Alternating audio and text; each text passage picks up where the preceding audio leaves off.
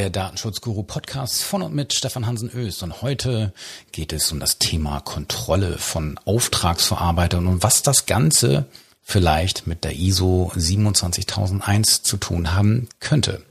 Ja, das ist nämlich ein, äh, ein regelmäßiger Fall hier äh, in der Kanzlei, dass hier, da kommt eine Mandantin ähm, und sagt, ja, wir haben hier so einen neuen Dienstleister, das ist hier der neue heiße Scheiß, ein Software as a Service und das alles total unproblematisch, weil die sind ja zertifiziert nach ISO 27001, also müssen wir doch gar nicht viel kontrollieren. Also guckst du mal eben hier über den Vertrag, und dann äh, machst du deinen grünen Otto da dran und äh, dann läuft das ganze Ding wie geschnitten Brot durch und wir können auch morgen schon loslegen.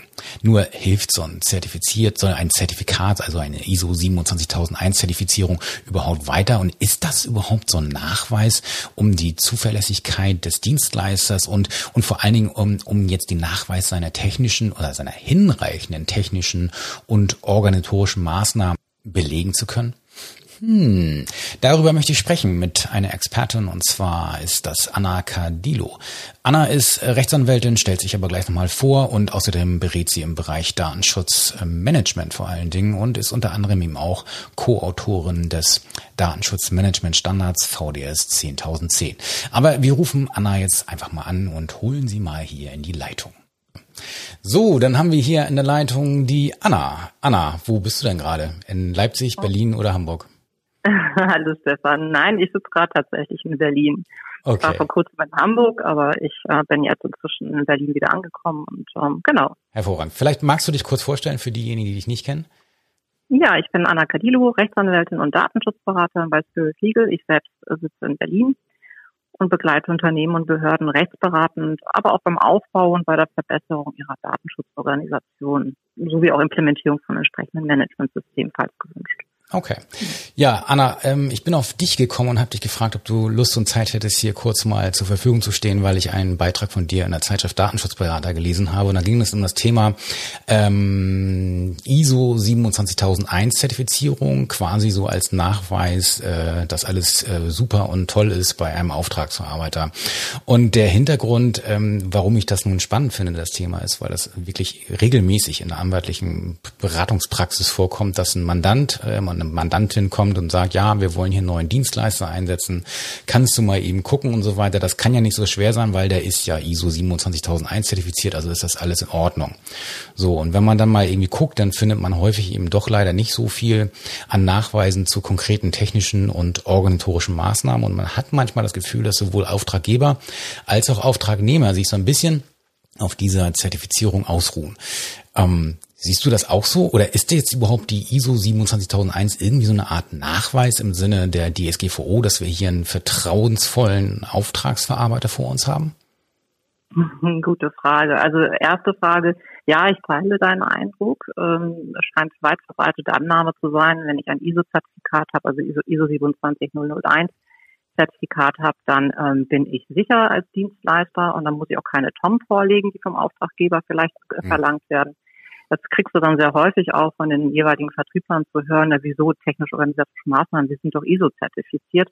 Also auch da scheint ein doch sehr gehöriges Selbstbewusstsein vorzuherrschen und ähm, zum Teil unbegründet, genau. Ähm, es ist kein Zertifikat im Sinne von 42, 43 DSGVO. Mhm. Äh, das kann ich mit Gewissheit sagen, ähm, denn ein solches Zertifikat äh, müsste von der deutschen Akkreditierungsstelle gemeinsam mit den zuständigen mhm. Aufsichtsbehörden überhaupt erstmal genehmigt werden. Ein solches genehmigtes Zertifizierungsverfahren gibt es noch nicht. Es gibt auch noch keine akkreditierten Zertifizierer. Mhm. Also das Ganze ist noch ein bisschen in den Kinderschuhen.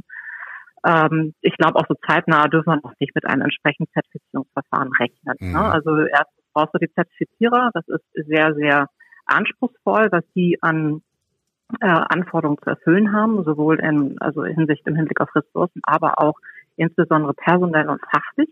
Mhm. Ähm, das Zertifizierungsverfahren äh, oder das Programm muss erst geschrieben werden, also soll sich erstrecken auf Prozesse, auf Verarbeitung, also eben nicht auf Managementsystemen. Deshalb scheidet die 27001 sowieso aus. Mhm.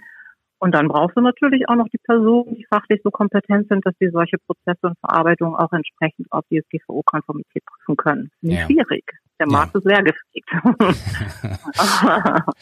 okay. So, das heißt, du, du sagst jetzt eben, man muss dann äh, schon mal ein bisschen näher gucken. Also Zertifizierung hin oder her. Ähm, man muss dann, ja. äh, das reicht nicht aus, sondern man muss halt trotzdem noch mal reingucken, beziehungsweise ähm, schauen, was gibt's denn hier für technische und organisator organisatorische Maßnahmen und äh, wie sieht's damit aus? Genau, also man müsste in erster Linie erstmal verstehen, äh, was die ISO 27001 eigentlich ist und wie sie aufgebaut ist. Also ich vergleiche das Zertifikat ganz gern mal mit Schul Schulzeugnissen von Bewerbern. Mhm. Du kannst an diesem zwar erkennen, welche Schule äh, der Bewerber oder die Bewerberin besucht hat und auf welche Fächer belegt wurden. Was genau beim Unterricht dran kam oder in den Prüfungen auch abgefragt wurde, kannst du halt nicht erkennen. Ne? Also auch nicht, ob der Bewerber, die Bewerberin die Themen wirklich verstanden hat und auch umgesetzt hat. So. Mhm. Und wenn es dir beispielsweise jetzt auf bestimmte Kenntnisse und Fähigkeiten ankommt, wie Algebra, ich mhm. bin jetzt mal, dann stellst du halt idealerweise Fragen und machst dir halt selbst ein Bild. Und so kann man es halt vergleichen. Denn die ISO 27001 hat ganz, ganz tolle Anforderungen. Sie hat äh, in einem Kapitel, also in einem Hauptteil zwingend umzusetzende Kapitel, die toll sind, die jedes, jeder Manager kennen sollte, nämlich die Grundsätze der Unternehmensführung. Ne? Mhm. Du, äh, du äh, bestimmst Zuständige, du verteilst die Aufgaben, du stellst die Ressourcen zur Verfügung, du äh, definierst Ziele und so weiter. Du lässt dir berichten äh, und mit dem Ziel der kontinuierlichen Verbesserung. Also das sind zu erfüllende Anforderungen in der ISO. Äh, und dann gibt es im Anhang, und das ist das Wichtige, die, die äh, insgesamt 14 Themen, die abzuarbeiten sind, mhm. äh, mit insgesamt 114 Controls. So. Mhm. Und das klingt erstmal super. Ne? Die Themen sind solche Themen wie zum Beispiel äh, Kryptographie ne? oder Personalsicherheit. Also damit ist gemeint die Sicherheit im Hinblick auf ähm, die Personalauswahl, ne? also mhm. Zuverlässigkeit und äh, Verpflichtung, Schulung, äh, Zugangssteuerung, äh, ähm, Handhabung von Sicherheitsvorfällen. Das sind natürlich alles Themen, die wir wunderbar finden im Datenschutz. Ähm, die Frage ist halt nur, ob der ob das zu zertifizierende Unternehmen diese Themen auch wirklich abarbeitet, denn es ist nicht verpflichtet dazu, sämtliche Themen abzuarbeiten. Ja. Also abgearbeitet, Entschuldigung, abgearbeitet werden muss, aber es muss nicht eins umgesetzt werden. Es mhm. muss nur dann begründet werden, warum das Unternehmen meint, dass diese, dieses Control äh, zum Beispiel nicht auf das jeweilige Unternehmen greift. Mhm.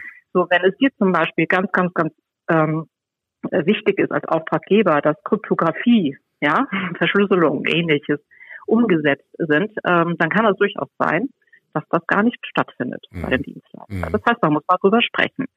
Hinzu kommt eben auch das Scope. Also fangen wir mal etwas weiter vorne an. Jedes Managementsystem muss ein Scope definieren, das heißt den Anwendungsbereich. Mhm. So, das kannst du in der ISO 27001 äh, auch partiell machen. Sprich, du kannst das Managementsystem ähm, ausrollen auf nur eine Abteilung oder nur einen bestimmten Prozess oder einen bestimmten Standort. Ja. ja. Und äh, wenn deine Verarbeitung, die du als Auftraggeber aber an den Dienstleister auslagern willst, woanders stattfinden, dann hat sich dieses Zertifikat herzlich wenig zu interessieren. Das spielt mhm. ja gar keine Rolle. Mhm. Ne? Genau, also deshalb muss man schon genau hingucken und fragen, was ist der Scope, okay, äh, ist das vielleicht der Standort, der mich interessiert oder auch die Abteilung oder auch der Prozess. Gut, und dann ist als nächstes nochmal zu prüfen, hat denn das Unternehmen im Rahmen dieses Scopes die wesentlichen, also die schützenswerten Assets ja. identifiziert denn nur diese werden einer Risikoanalyse unterworfen. So. Ja. Und kommen jetzt deine Daten darin gar nicht vor, sind die nicht in diesen Assets enthalten, dann geht die Risikoanalyse und auch die Planung der darauf gestützten Maßnahmen gänzlich daran vorbei. Ja. Deshalb sage ich, ISO-Zertifikat super, sagt ein bisschen was aus, aber mhm. nicht unbedingt für deinen konkreten Fall, also musst du prüfen. Mhm. Ja, also das äh, finde ich übrigens auch ganz schön. Da habe ich teilweise wirklich hier schon äh, am Schreibtisch gesessen und, und herzlich gelacht, weil dann irgendwie eine Zertifizierung kam und dann hat man auf den Scope geguckt und dann so, das hat nun so gar nichts mit dem Produkt zu tun, das man da in Anspruch nehmen möchte oder dem Service. und, ähm, was, was man, ich denke mal so, dass das wirst du wahrscheinlich eh nicht sehen, wenn man jetzt irgendwie mal ein bisschen überhaupt mal in die Tiefe gehen wollte, dann würde man sich ja wahrscheinlich, es gibt ja dieses eine Dokument in der äh, ISO SOA. sind genau die SOA, das Statement of mhm. Applicability, das heißt die Erklärung sozusagen zur Anwendbarkeit. Das heißt, welche Kriterien hält man für anwendbar hier als Organisation? Und daran kann man halt ablesen, ähm, wie, wie, also um welche Themen hat man sich denn überhaupt gekümmert? Das heißt, Scope und SOA, das wären so die ersten beiden genau. Dinge, wo ich näher gucken würde. Und jetzt weiß ich nicht, wie es bei dir ist, aber vielleicht kannst du mal dazu was erzählen. Habe ich jetzt Anspruch darauf, diese SOA einzusehen, also dieses SOA-Dokument?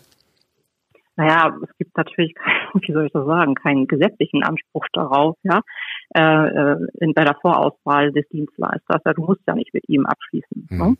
dem Moment, in dem du natürlich ähm, eine vertragliche Beziehung mit ihm eingegangen bist und dich nicht vorher vergewissert hast, ist im Nachgang etwas schwierig. Mhm. Aber da wirst du sicherlich auch aus dem Auftragsverhältnis Ansprüche herleiten können. Der Auftragsverarbeiter es verpflichtet sich in der Regel ja auch im Auftragsverarbeitungsvertrag, die notwendigen Garantien äh, abzugeben, beziehungsweise auch Nachweise zur Verfügung zu stellen und auch Fragen zu beantworten, ja. Informationen zu erteilen. Ja. Also vertraglichen Anspruch hätte ich dann schon. Äh, ich warne davor, das äh, nach Abschluss des Vertrags zu machen. Die Realität ja. ist natürlich eine andere, machen wir uns mal nicht vor. Ne? So sieht's äh, aus, ja.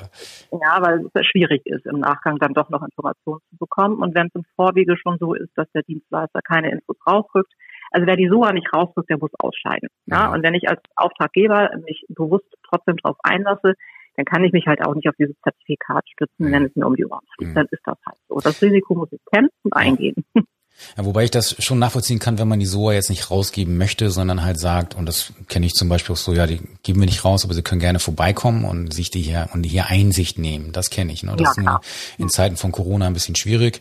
Ähm, hm. Aber das ist äh, okay, das ist natürlich dann auch in Ordnung und ist natürlich auch äh, im Hinblick, im Hinblick auf Informationssicherheit vielleicht auch manchmal ein ganz gutes Argument. Also viele sagen ja, das ist so eine, wenn man die SOA rausgibt, dann hat man sich ein Eigentor geschossen, weil man seine eigene Informationssicherheit nicht nicht äh, ernst genug nimmt.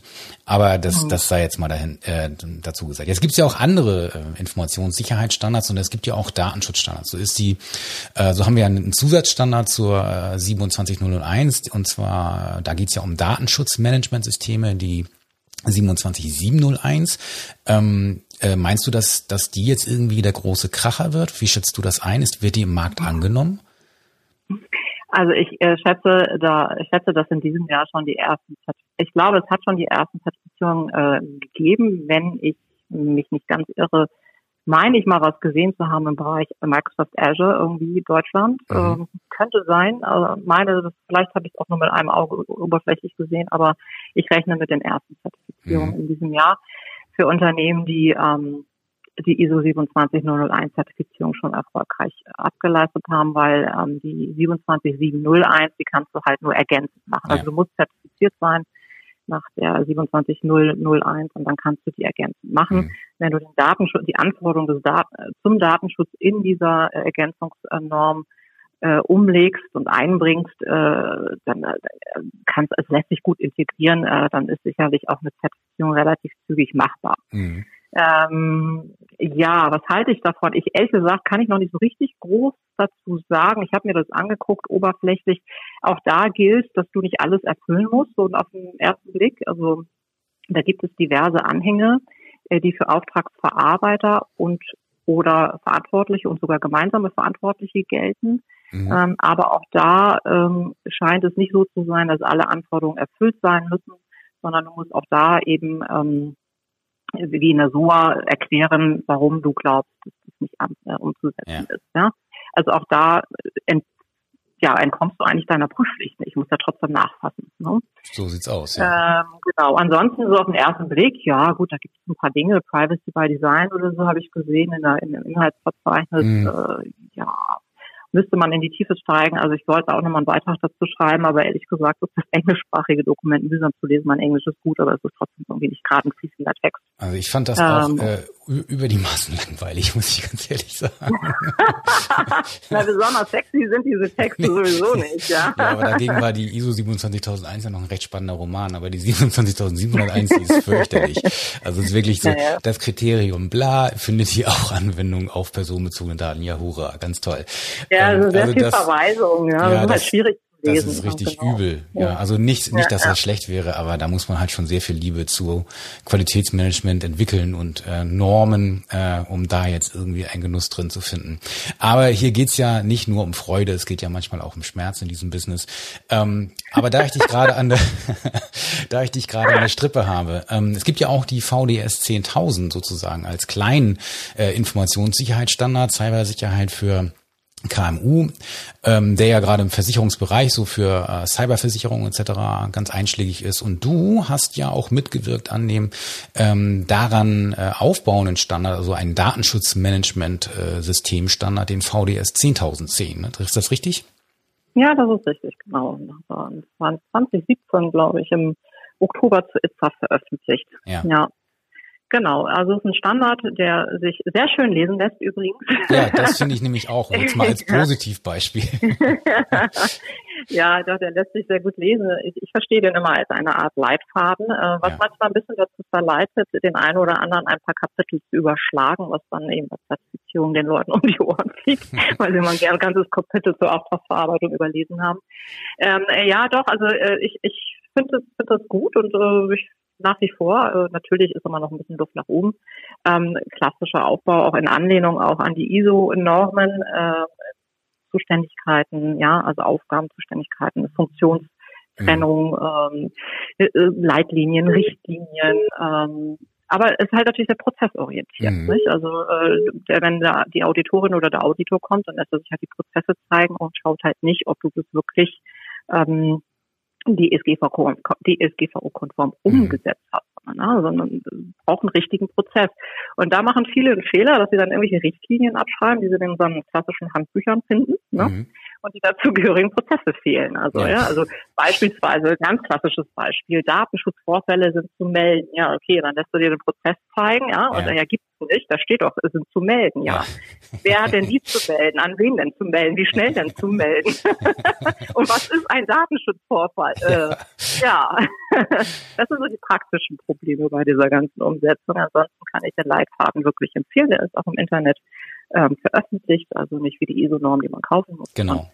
Veröffentlicht und äh, gerade für kleinere und mittelständische Unternehmen, die ansonsten möglicherweise im Hinblick auf die Ressourcen Schwierigkeiten haben, ähm, vielleicht externe Berater anzusetzen, die könnten mhm. durchaus auch mit Leitfaden zumindest einen Großteil der Kapitel mhm. ganz gut umsetzen. Das sehe ich tatsächlich auch so. Und ich finde, gerade wenn ein Unternehmen jetzt äh, nicht völlig abgeneigt ist im Hinblick auf Qualitätsmanagement und irgendwie schon mal was, was mit ISO 9001 oder sowas zu tun hat oder irgendwie grob weiß, was das ist, und die sich dann VDS 10010 äh, angucken, dann werden die sich da relativ schnell wiederfinden. Und das ähm, Gute ist eben, dass das wirklich mal in lesbarer Art und Weise ist. Die wichtigen Begriffe sollte, muss und so weiter sind immer groß geschrieben, dass man gleich weiß, okay, das ist hier ein, äh, ein Should have und das andere ist, musst du auf jeden Fall machen.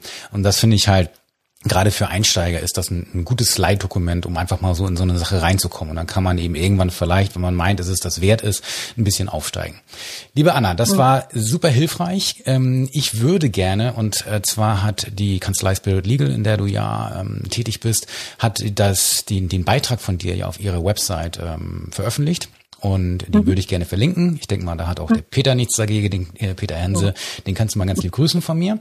Und äh, ja, und ähm, die VDS 10010 verlinke ich auch gerne äh, auf die auf den Webseiten äh, vom VDS zu finden ist. Ähm, Super. Ja, dir wie gesagt ganz ganz lieben Dank, frohes Schaffen noch äh, in ja, Berlin vielen Dank dir auch. Vielleicht mal zum bis zum nächsten Mal. Ich würde mich sehr freuen. Ich mich auch. Mach's gut, Stefan. Mach's gut. Ciao. Ciao. Ja, das war Rechtsanwältin Anna Cadillo, die bei Spirit Legal in Leipzig als Anwältin tätig ist und außerdem eben auch im Bereich Datenschutzmanagement berät. Das war's äh, für heute mit der heutigen Folge des Datenschutzguru Podcasts und hoffentlich bis nächste Woche oder übernächste. Ich denke mal nächste. Schauen wir mal. Bis dahin, mach's gut und tschüss.